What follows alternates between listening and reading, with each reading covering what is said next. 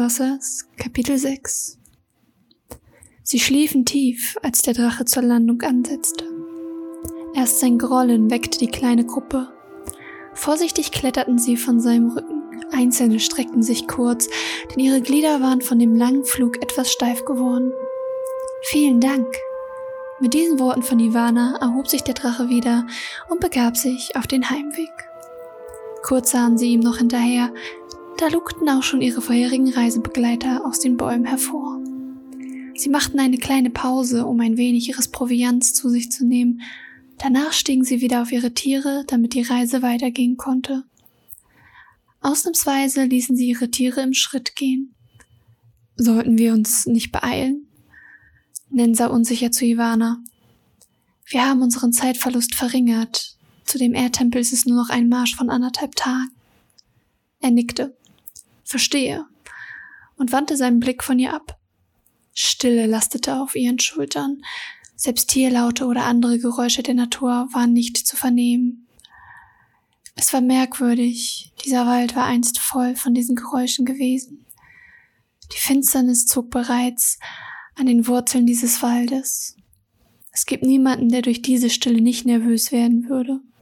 Hinter jedem Ast spürte man Gefahr, doch da war nichts.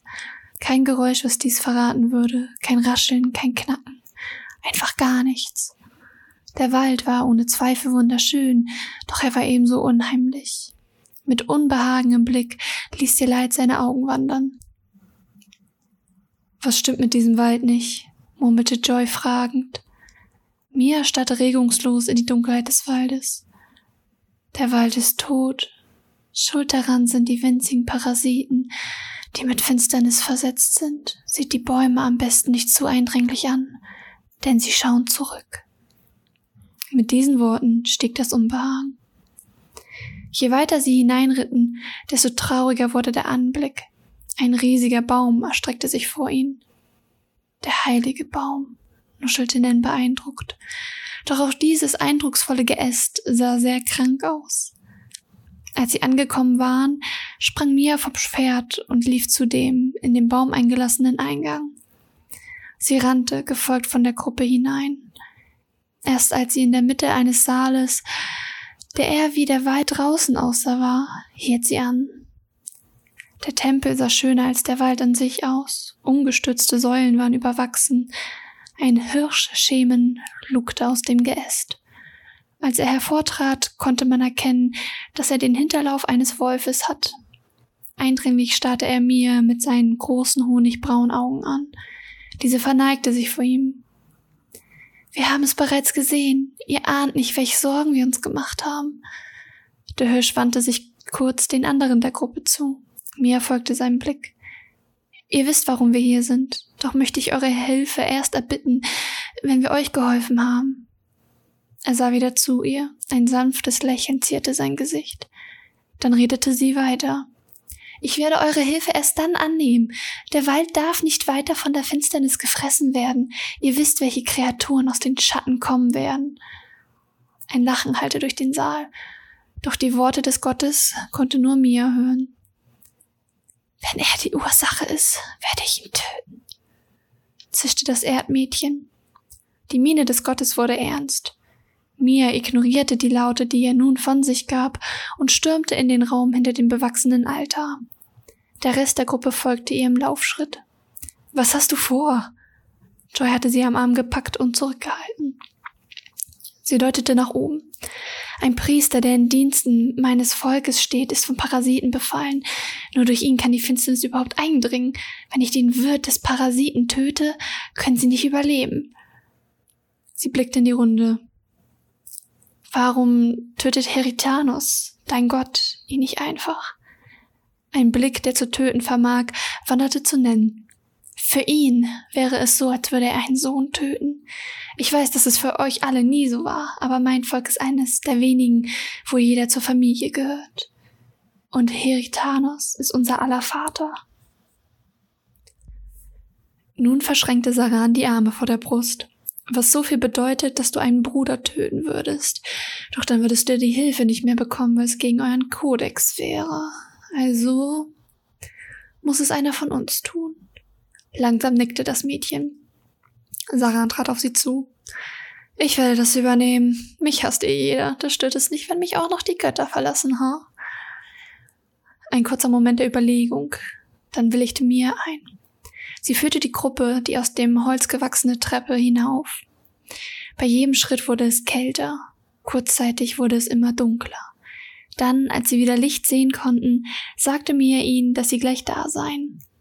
Mit Leichtigkeit stieß das zierliche Mädchen das große Holztor, vor dem sie standen, auf, und die Gruppe betrat den Raum. Das grelle Licht brannte ihnen in den Augen. Einen Herzschlag später sahen sie, was passiert, wenn man von der Finsternis eingenommen wird. Die Eckzähne des Priesters berührten fast seine Brust. Silbernes langes Haar hing strähnig über seine Schulter. Seine Stirn wurde von zornigen Falten geziert. Hasserfüllt blickte er sie mit seinen leuchtend roten Augen an. Sein Antlitz hatte nun mehr von einem Diener der Finsternis als von einem Elementarwesen. Ein Brüllen hallte durch den Raum, verzweifelt, aber auch ängstlich, mit einem Hauch von Hass und Zorn. Fingernägel, nein, eher Krallen, scharten über den Holzboden. Tränen stiegen in Mias Augenwinkel. Sie versuchte sie zu unterdrücken, jedoch ohne Erfolg. Der Anblick ließ ihre Welt ein kleines bisschen mehr zerbröckeln. Saran trat weiter in den Raum. Ihr solltet rausgehen, ist vermutlich besser für eure Nerven. Tatsächlich wurde auf ihn gehört, doch nicht jeder gehorchte. Das Wassermädchen stand nun neben ihm. Langsam wurde hinter ihnen das Tor geschlossen und der Dämon jaulte auf. Ich hoffe, du weißt, dass ich dich verabscheue. Ich will nur nicht, dass du schon stirbst. Saran lachte leise auf. Du glaubst, ich würde hierbei getötet werden? Lächerlich. Gib doch zu, dass du nicht willst, dass mir irgendetwas passiert. Sie knurrte ihn an. Träum weiter und griff an. Währenddessen war Nen auf der anderen Seite des Tores beinahe am Durchdrehen. Wir müssen ihnen helfen, das überleben die beiden doch nicht. Ich weiß, dass sie stark sind, aber so stark muss allein mit solch einem Dämon aufzunehmen? Seleit schmunzelte, und ein leises Kichern kam aus dem Munde Lios. Und wer soll dir helfen? Du vielleicht? Nen sah Seleit wütend an. Ich würde, wenn ihr mich denn lassen würdet. Ihr seid ja alle der festen Überzeugung, dass ich zu nichts zu gebrauchen bin. Doch das stimmt nicht. Joy stand auf und stand nun direkt Nen gegenüber. Er war in der Tat schon einschüchternd, wenn er so vor einem stand. Wenn wir ihnen helfen würden, würden wir eine der Regeln von Mias Volk brechen. Und die Kraft unserer Götter wäre uns wieder verwehrt. Seleit würde von ihm auseinandergenommen werden. Und du... Das erklärt sich von selbst. Ihr werdet heutzutage nicht mehr für den Nahkampf ausgebildet, du würdest ihm nur im Weg stehen. Auf der anderen Seite des Tores war der Kampf im vollen Gange während die anderen diskutierten. Saran versteckte Ivis Magie mit seiner und beide griffen den Dämonen immer wieder an, doch es schien ihn höchstens zu kitzeln. Ivana, vielleicht solltest du dir auch mal Mühe geben, rief Saran ihr zu. Sie landete schlitternd neben ihm. Vielleicht solltest du aufhören, mir im Weg zu stehen, knurrte sie. Ein kurzer Blickaustausch. Du weißt, dass du davon Gebrauch machen musst. Sie sah ihn an. Ich werde erst davon Gebrauch machen, wenn es wirklich nötig ist. Wieder griff Ivana ihn an, doch durch ihre schlechte Verteidigung konnte er sie mit Leichtigkeit durch den Heimraum schlagen, wo sie gegen eine Holzsäule flog.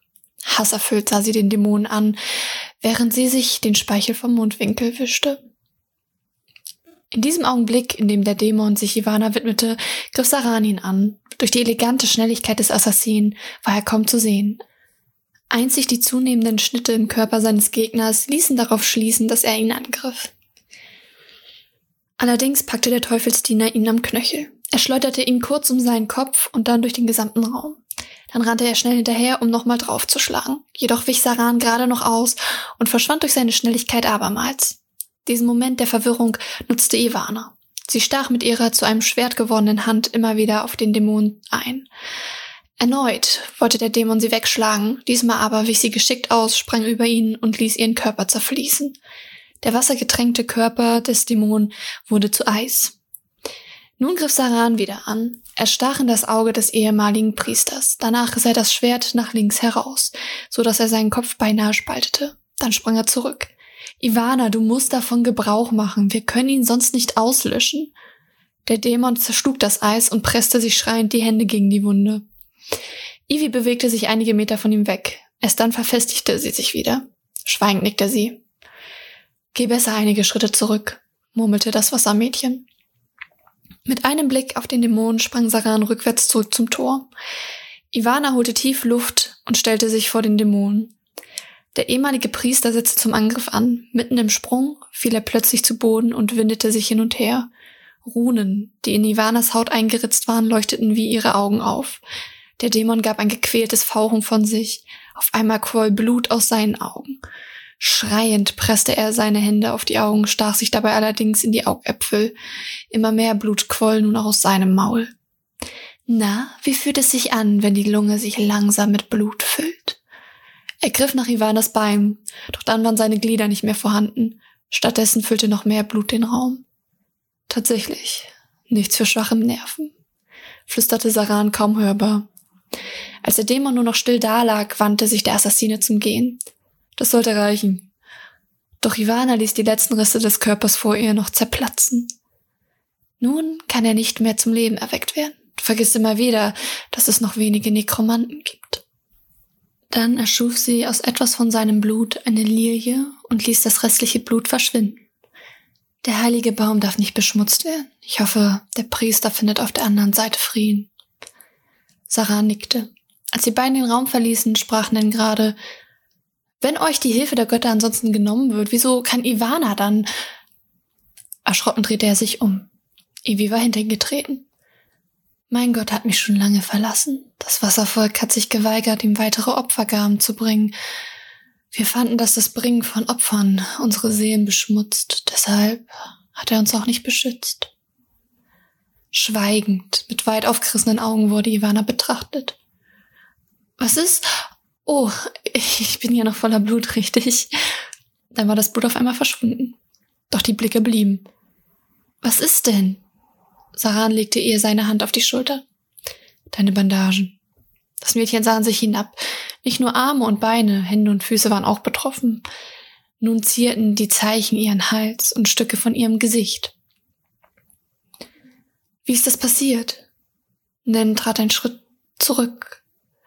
Doch Leo ging auf sie zu und berührte die Zeichen.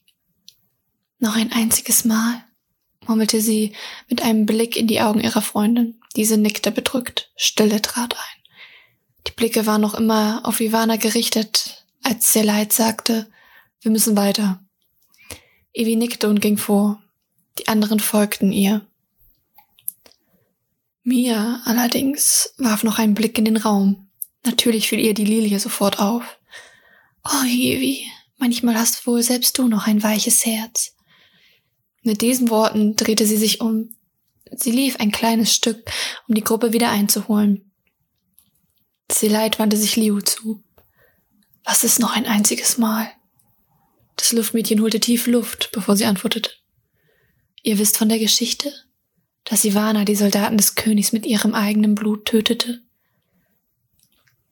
Nun wurde auch Nen hellhörig. Nachdem das passiert war, wurde sie von ihrem Gott verflucht. Dieser Fluch war zunächst nur in den Fuß- und Handinnenflächen zu sehen, doch jedes Mal, wenn sie die Technik angewandt hatte, erschienen immer mehr Ruhen. Nur noch einmal, dann werden die Ruhen sie in tiefe Dunkelheit hinabziehen. Sie hat damals aus Trauer, Wut und Rache gehandelt. Ihre Augen waren verschleiert, genau wie ihre Gedanken. Nen schmunzelte. Das ist keine Entschuldigung. Langsam nickte Leonie und fuhr fort. Die Ivana, die ihr kennt, ist falsch. Ich kenne sie schon sehr lange, seit sie das erste Mal einen Fuß auf die Erde gesetzt und einen Luftzug genommen hatte. Sie war immer so freundlich. Allein durch ihr Lächeln kam einen die Welt gleich viel schöner vor. Ihr müsst wissen, ich bin viel älter als sie. Ich habe viel mehr gesehen. Sachen, die man hofft nie zu Gesicht zu bekommen. Leos Blick wurde unendlich traurig. Sie erinnerte sich noch an alles, was sie je gesehen hat. Kriege, Folter, nirgendwo war man sicher. Kurz schüttelte sie ihren Kopf, um die Bilder aus ihren Gedanken zu verbannen. Ich war wirklich depressiv, bis ich sie das erste Mal sah. Es war wunderschön. Ein kleines, reines Mädchen, wie sie einen mit ihren großen Augen anlächelte. Gedanken verloren, starrte sie nach vorn. Sie war so voller Liebe. Als aus Nens Mund beinahe ein Lachen kam, schaltete Saran sich ein. Ihr glaubt es nicht, ha? Huh? Ivana hatte damals eine faszinierende Wirkung auf Menschen. Man sah sie und schon waren alle Sorgen wie verschwunden. Ich habe sie immer sehr gerne beobachtet. Sileit hob eine Augenbraue. Aber was ist ihr Grund, sich so wie jetzt zu verhalten? Leo kniff die Lippen zusammen und blickte zu Saran. Dieser seufzte kurz. Im Inneren ist sie immer noch dieselbe Ivana wie damals. Ihr Herz wurde schon tausende Male einfach so in Stücke gerissen. Nen und Seleit sahen nach vorn zu Ivy. Vielleicht gab es für alles, was sie betraf, so eine Erklärung, doch es war ihnen unbekannt, denn Ivana machte aus sich selbst ein einziges Geheimnis. Unten angekommen, wartete die Gottheit auf sie. Mia starrte ihn an. Ihr habt recht, es geht ihm jetzt bestimmt besser. Er nickte, drehte um und kehrte in den Altarraum zurück. Die Gruppe folgte ihm. Auf einmal konnten auch die anderen seine Stimme in ihrem Kopf hören. Ich danke euch. Nur durch euch konnte der Priester seinen ewigen Frieden finden. Schon lange quälte er sich mit einer lebensgefährlichen Krankheit, doch ich konnte nichts dagegen tun. Es war die Finsternis, die ihn verseuchte. Er ist euch bestimmt auch dankbar. Nun konnte er eins mit dem Wald werden. Darauf arbeiten unsere Priester ihr Leben lang hin. Miala trat vor. Ist bereits eine Veränderung im Wald zu sehen? Er wandte sich ihr zu. Lauscht, fühlt, riecht ist eine bemerkbar. Manche aus der Gruppe schnupperten, einige lauschten. Mia berührte den Boden mit ihren Fingerspitzen. Man hört wieder die Stimmen der Bäume, das Rascheln der Blätter. Der Geruch von Moos, Blumen und Gras steigt einem in die Nase und außerdem kann man das Leben bereits wieder spüren. Es ist überall. Der Gott nickte langsam. Sein Blick wanderte durch die Gruppe. Dann trat er näher zum Altar und sah sich nach Mia um. Diese folgte ihm. Nachdem er zu einem Schemen wurde, verschwand er in ihrem Körper. Wie auch bei den anderen leuchteten auf einmal Runen in ihrem Körper auf. Die Bänder, welche ihr Haar zusammenhielt, lösten sich und sie trug ihre Haare in normalen Zweizöpfen. Die Bänder formten das Zeichen ihres Elements. Sie ließen sich in ihre Haut am Hals ein. Was passierte? Nen wunderte sich, wurde allerdings von Joy direkt informiert.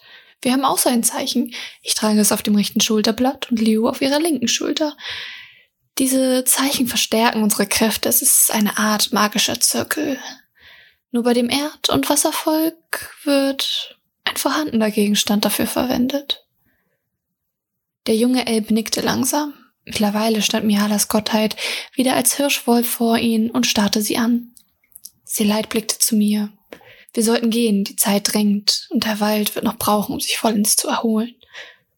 Ein langsames Nicken, dann wandte sich die Gruppe zum Gehen. Mia sah noch mal kurz zu dem Hirsch. Seid vorsichtig. Zögernd drehte Mia sich um und lief wieder an Joyce Seite. Draußen stiegen sie wieder auf ihr Getier. In welche Gegend müssen wir jetzt? Nensa in die Runde, und Ivana erwiderte seinen Blick mit einer Kopfbewegung in Richtung der kaum noch sichtbaren Wasserfälle.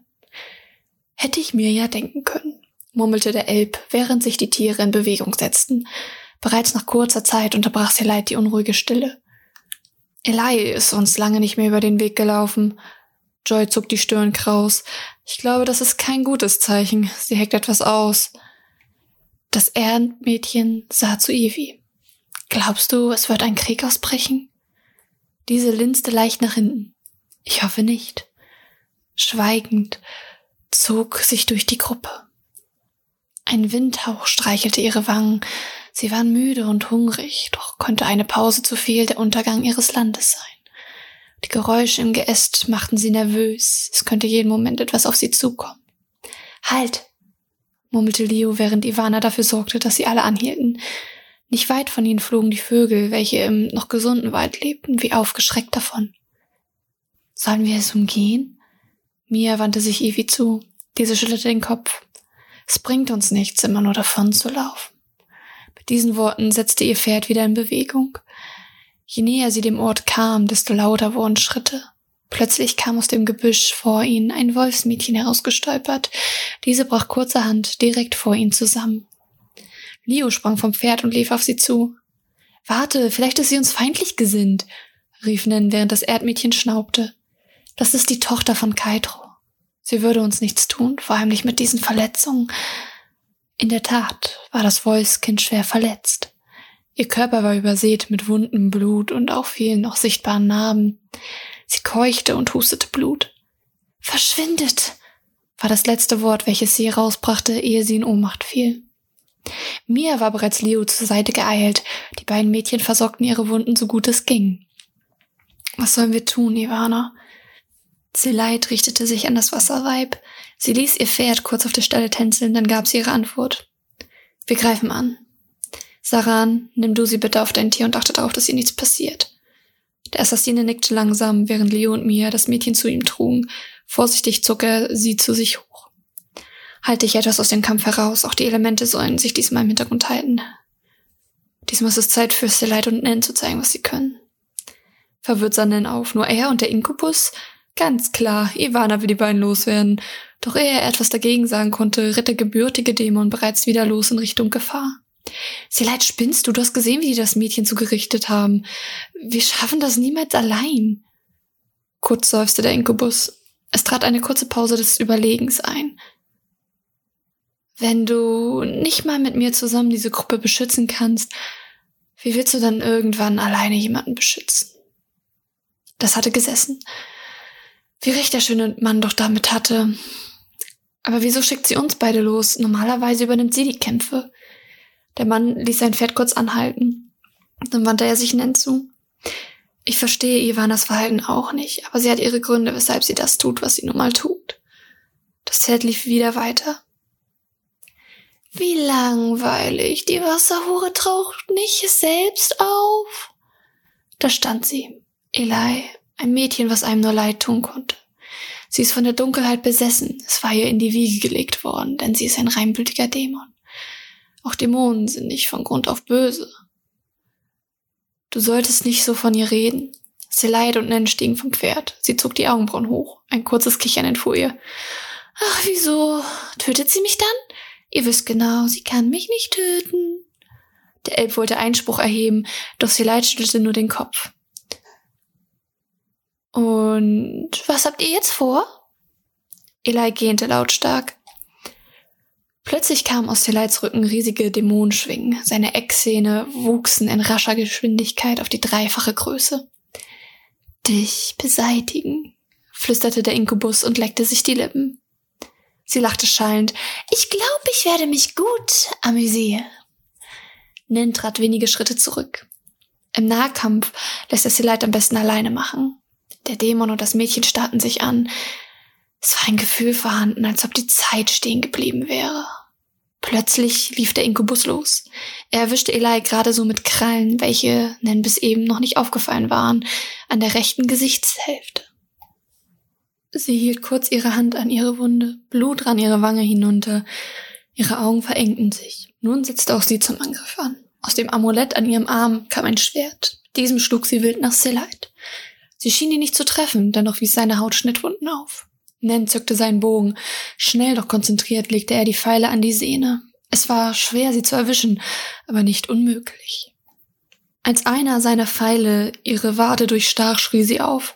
Wie kann das sein? Pfeile können mir nichts tun. Wut entbrannt sah sie zu nennen. So ist das also. Lichtpfeile. Ihr dreckigen Elben. Es hätte mir klar sein müssen. Ihr Blick war unheimlich. Es hatte nichts von einem rein schönen Mädchen. Sie wollte auf Nen losgehen, doch Seleit packte sie an der Kehle, durchstach diese und warf das Kind von sich. Sie wirbelte in der Luft herum. Trotz der Verletzungen schaffte sie es, auf ihren Händen und Füßen zu landen. Ihre Augen leuchteten gelb auf. Blut lief ihren Mundwinkeln hinunter. Sterbt! Sterbt, ihr Unwürdigen! fluchte sie und setzte wieder zum Angriff an. Diesmal erwischte die junge Frau Nen mit einem Schwertstreich. Er biss die Zähne zusammen, um nicht zu schreien. Dann presste er seine Hände gegen die Wunde. Vorsichtig ging der Elb in die Knie, um sein verletztes Bein zu schonen. Danach schlug Eli nach Silite, doch dieser griff ihr Schwert an der Klinge. Das Blut lief seinen Arm herunter und tropfte zu Boden. Eli versuchte weiter zu drücken, allerdings wurde sie dann von dem Inkubus zurückgeworfen.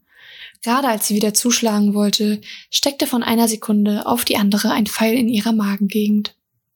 Sie fluchte und zog ihn heraus, dann fiel sie zusammen. Aus Eli wurde wieder Milienna. Ihr Atem war schwer. Seleit half dem Elben hoch. Wir sollten verschwinden. Nensa zu dem kleinen Mädchen. Sollten wir sie nicht besser töten? Doch der große Mann schüttelte seinen Kopf. Sie hat noch ihr halbes Leben vor sich. Ich töte keine Kinder. Das wäre das wäre unmenschlich. Der Elb hob den Kopf und sah ihn an. Existiert diese sogenannte Menschlichkeit überhaupt noch? murmelte er, während er das Gesicht vor Schmerzen verzog. Dann humpelte er neben Sileit her. Ich werde euch töten, flüsterte die Kleine, ehe sie vor Blutverlust ohnmächtig wurde. Wesen des Wassers. Eine Produktion von GZM Cosplay Management. Sprecher Autor, Cover und Intro von Capodor. GZN Cosplay Management 2021